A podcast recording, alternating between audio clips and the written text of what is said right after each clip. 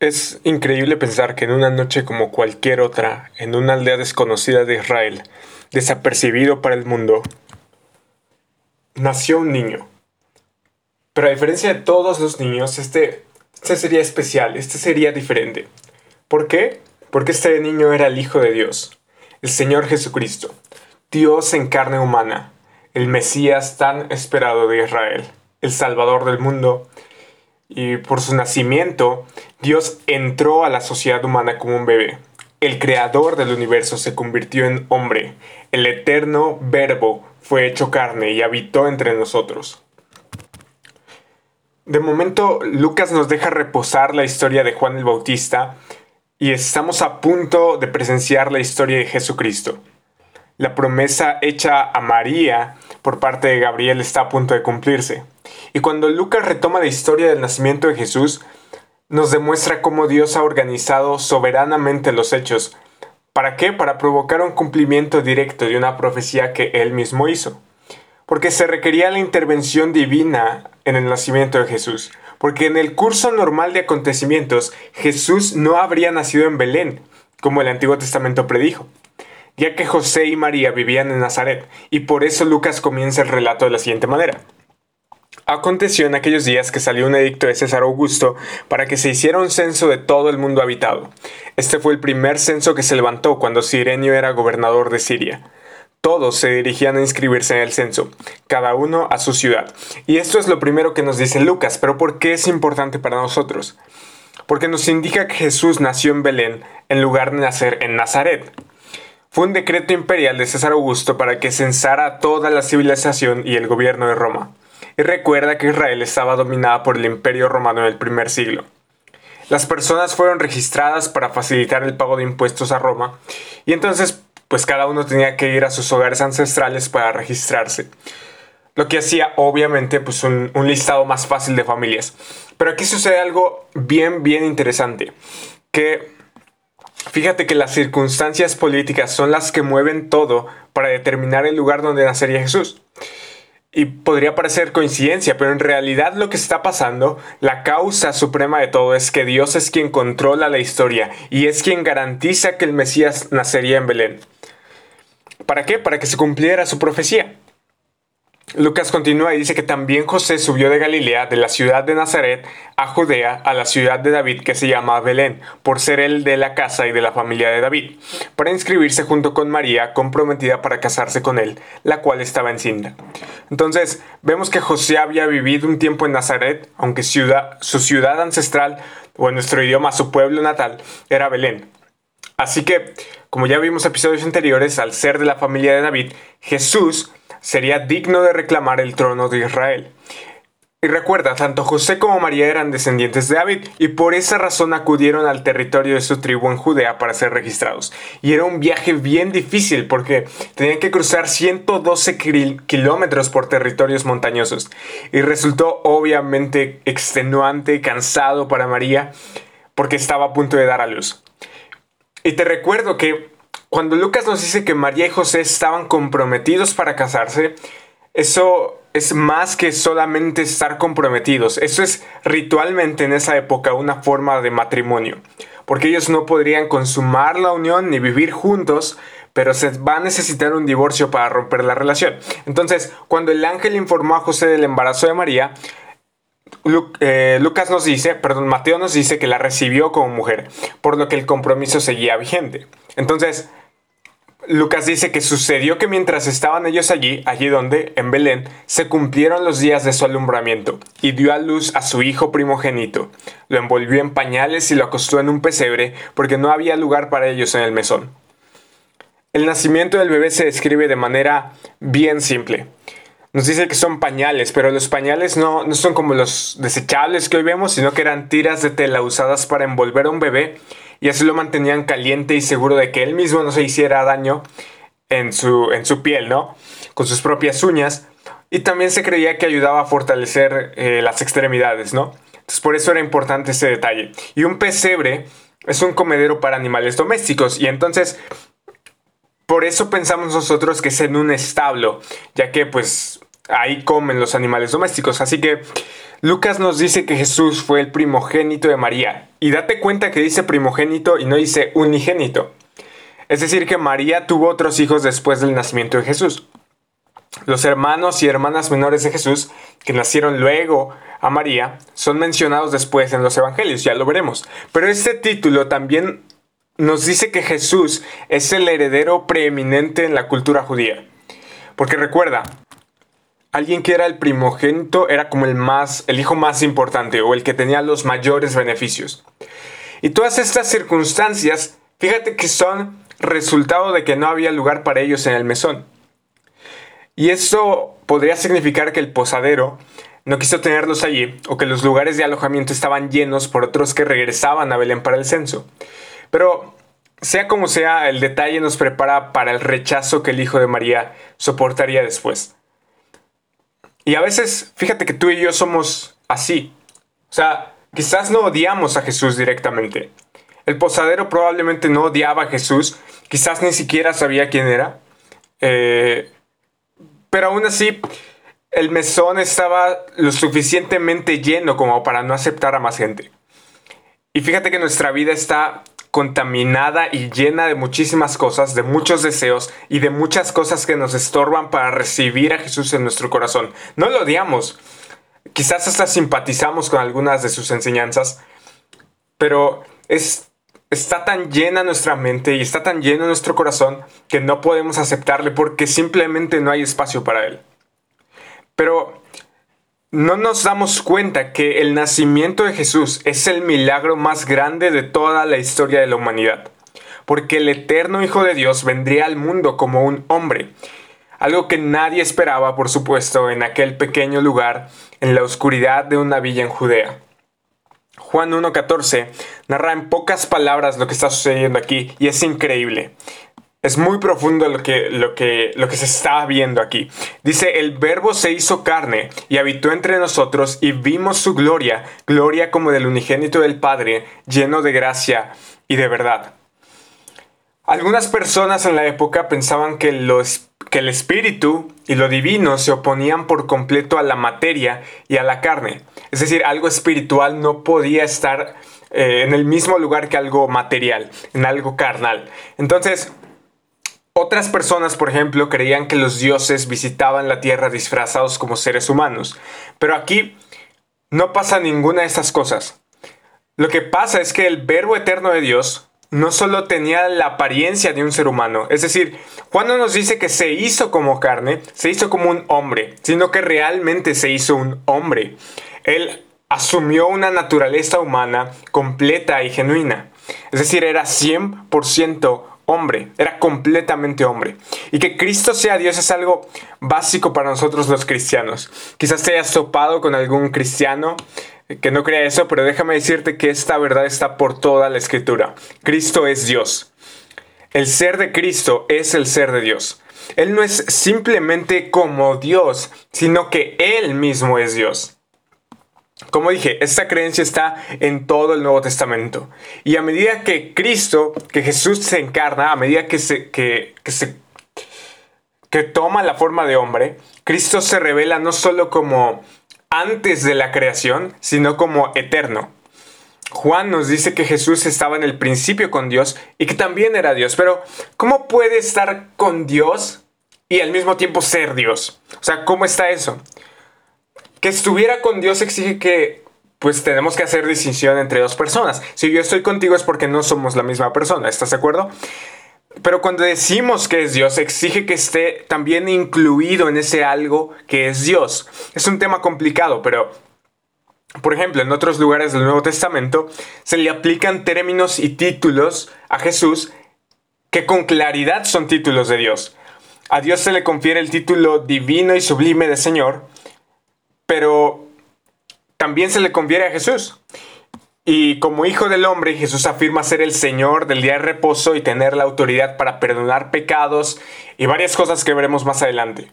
También es llamado glorioso Señor por autores del Nuevo Testamento y voluntariamente recibe adoración como cuando Tomás dice Señor mío y Dios mío. Pablo, por ejemplo, declara la plenitud de la divinidad, es decir, Él es completamente Dios eh, la plenitud de la deidad habita corporalmente en Cristo. Hebreos dice que Jesús es superior a los ángeles. Los yo soy que veremos en los evangelios que dice Jesús también dan testimonio, nos dan indicios, nos dan como, eh, como pruebas suficientes para identificar a Cristo con Dios. Entonces, cuando decimos que Jesús es Dios, decimos que Jesús era verdadero hombre y verdadero Dios, porque recuerda, de eso se trata el nacimiento de Jesús. Él se hizo un humano casi como tú y como yo, pero con la diferencia de que Él era también completamente Dios. Decimos que esas dos naturalezas de Jesús, la humana y la divina, eran sin mezcla, sin confusión, sin separación o sin división. ¿Eso qué quiere decir? No es que era mitad hombre y mitad Dios, no era un semidios, era completamente el Dios eterno, pero también era completamente de carne y hueso como tú y como yo. Entonces, cuando Juan escribe que el verbo fue hecho carne, no está diciendo que el verbo dejó de ser Dios, no está diciendo que Cristo deja de ser Dios al convertirse en hombre, sino que Cristo, quien es Dios, toma una forma humana. Por eso el nacimiento de Cristo es el milagro más grande en toda la historia, porque el eterno, omnipotente, omnipresente, infinito y santo Hijo de Dios tomó una forma humana y vivió en medio de su humanidad siendo Dios y siendo hombre al mismo tiempo en una sola persona. Y esto es algo bien profundo, es la verdad más inescrutable en toda la historia, porque indica que lo infinito se volvió finito. El eterno se conformó al tiempo, el invisible se hizo visible para nosotros, el sobrenatural se redujo a sí mismo a lo natural. Dios estuvo entre nosotros. De hecho, es lo, eh, el punto siguiente de Juan. Dice, ese verbo hecho carne habitó entre nosotros. Y cuando Juan escribe habitó, significa literalmente montó su tienda. Lo que está diciendo Juan aquí es, puso su tienda y empezó a convivir con nosotros. Entonces, esto no solo indica que, por ejemplo, cuando alguien pone una tienda, significa que no se va a quedar mucho tiempo, porque las tiendas están hechas, están diseñadas para desarmarse y después irse a otro lugar. Entonces, no solamente nos indica que iba a estar solamente por un tiempo Jesús aquí en la tierra, sino que también lo hace para que recordemos algo que se llama el tabernáculo. El tabernáculo era una tienda precisamente, eh, la cual, con la cual Dios habitaba en medio de su pueblo en Israel. Entonces, eh, te digo, era una especie de tienda especial para ceremonias religiosas. Ahora, la venida de Cristo cumplía este simbolismo del Antiguo Testamento de que Dios habitaría con el hombre. Ahora Dios, eh, a través de Cristo, habita de una forma personal con nosotros al convertirse en un ser humano. Y eso es magnífico. Por eso Juan recalca mucho el, hecho de que el, el verbo hecho carne habitó entre nosotros. Pero Juan no solamente se queda con eso. Juan dice, vimos su gloria. O sea, aparte de que habitó con nosotros, vimos su gloria. Y este vimos es presenciar, admirarse. No es una vista rápida. No es, no es mirar algo de reojo, no, es observar, contemplar, admirarse al mismo tiempo que se ve. La gloria es de Dios, el creador y gobernante del universo, aquel delante de quien se debe doblar toda rodilla, y el Hijo mismo vendría con esa misma gloria. Juan no solo le ve cambiar de forma a Jesús, algo que veremos más adelante, sino también él ve la gloria de Jesús en cómo él se comporta, el cómo él trataba a las personas. Jesús no nada más hacía milagros extraordinarios en la vida de las personas, sino que él trataba a las personas de una manera extraordinaria, como si fuera un milagro. Y Juan nos dice que esa gloria es como la del unigénito del Padre. Jesús es el Hijo de Dios pero cuando decimos hijo, no quiere decir en el sentido de ser creado o de nacido, de concebir. Porque tú y yo tenemos esa idea porque nosotros somos hijos en el hecho de que fuimos concebidos, ¿no? Por nuestra madre. Tenemos una madre y tenemos un padre. Pero cuando hablamos de Jesús no hablamos en ese término porque recuerda, Él también es Dios. Entonces, no es exactamente el ser creado o nacido, sino que es que Él es idéntico en todos los atributos y en el sentido de tener una relación de padre e hijo con Dios. Eh, con Dios el Padre, por supuesto. Es como ser el único amado. Por ejemplo, la misma palabra unigénito se utiliza para Isaac, el hijo de Abraham. Pero recuerda que Abraham tenía otros hijos, como Ismael y los hijos de Setura, pero Isaac, que, de nuevo se le dice el unigénito, era quien recibiría todas las promesas de Dios. Y eso está, está bastante interesante. Entonces, recuerda, Jesús es hijo de Dios no en el sentido de ser creado o nacido, sino en el sentido de que es igual a su padre y que tiene una relación así de padre e hijo, ¿ok? Entonces, Juan también nos dice que este verbo hecho carne es lleno de gracia y de verdad. Esto en el Antiguo Testamento se traducía como misericordia y verdad. También son sinónimos, ¿no? Entonces, gracia y verdad es idéntico a decir misericordia y verdad. Entonces, cuando Moisés vio la gloria de Dios, escuchó al Señor proclamar su propio nombre como, como el Dios compasivo que es abundante en misericordia y fidelidad. Y ahora Jesús se presenta por completo con el carácter de Dios pero también es lleno de gracia y hace y cumple sus promesas. Por ejemplo, Él cumplió su promesa de traer un Salvador para el mundo, quien lleva nuestros pecados en sus hombros, quien viviría una extraordinaria y perfecta vida, quien moriría por nuestros pecados, quien resucitaría al tercer día y ascendería a los cielos para que pudiéramos tener vida eterna. Una vida eterna que hoy puedes obtener si crees en el sacrificio de Cristo en la cruz por tus pecados. Pero recuerda, el nombre, cuando decimos que Jesús es hijo de Dios, tiene un significado mucho más profundo del que se puede leer a simple vista. Porque Jesús no fue un simple rey de Israel que en el curso del tiempo fue adoptado como hijo de Dios, ni tampoco fue llamado hijo de Dios a causa de su nacimiento sobrenatural, ni es el hijo de Dios meramente en un sentido ético, ni recibió el título de Hijo de Dios a causa de su obra expiatoria y de su resurrección, sino que es Hijo de Dios en un sentido metafísico, podríamos decirlo, por naturaleza y desde la eternidad. Él es ensalzado, es decir, exaltado muy por encima de ángeles y profetas, y mantiene una relación muy especial con Dios, como ya vimos. Él es el Hijo amado en el cual el Padre toma contentamiento. Es el Hijo unigénito, es el propio Hijo de Dios, el Hijo eterno, al cual el Padre dio el tener vida en sí mismo. Igual al Padre en conocimiento, en honor, en poder, creador y redentor, en obra y en dominio. Y a causa de esta filiación fue condenado a muerte.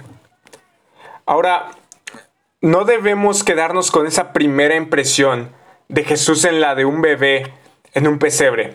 Por supuesto que no debe ser nuestra, nuestra impresión final de Jesús. Porque fíjate, aunque Jesús en el pesebre ofrece una hermosa escena de Navidad, que de hecho la colocamos debajo de un árbol, pero no debemos dejarlo allí. Aquellas pequeñas manos de bebé pronto serían traspasadas por los clavos en una cruz. Aquel tierno bebé estaba destinado a morir por ti y por mí para que nosotros no suframos las consecuencias del pecado. Esta pequeña e indefensa criatura tuvo una vida sin pecado, murió por nosotros, ascendió a los cielos y volverá a la tierra como el Rey de Reyes. El bebé que un día estuvo en un pesebre está ahora sentado a la diestra del trono de Dios, gobernará el mundo y juzgará a todas las personas de acuerdo con la decisión que hayan tomado acerca de él. Siempre hacemos la misma pregunta, pero esta pregunta es decisiva porque de tu respuesta dependerá tu destino eterno. ¿Ya has aceptado a Jesús como Señor y Salvador de tu vida? Si tu respuesta es sí, felicidades. Pero, ¿realmente le honras y le adoras con tu vida? ¿Realmente tienes una convicción por Cristo o has vivido engañado? ¿Realmente crees que Él puede salvarte de tus pecados? Porque hoy tienes la oportunidad de creer en el Hijo de Dios para que tengas vida eterna. Hoy tienes la oportunidad de que el mismo Dios eterno y omnipotente, el Señor de la creación, que vino a darnos vida, que vino y nació en un pesebre, ese mismo Dios que nació y habitó entre nosotros y vimos su gloria, llena de gracia y de verdad. Ese mismo Dios puede nacer hoy en tu corazón para que tengas una vida nueva. Puede habitar contigo, puede estar contigo a donde quiera que vayas y ver cada día su gloria inmensa, llena de misericordia para con tu vida y llena de verdad, porque Él es el camino, la verdad y la vida. No desperdicies esta oportunidad. Hoy es el día de salvación.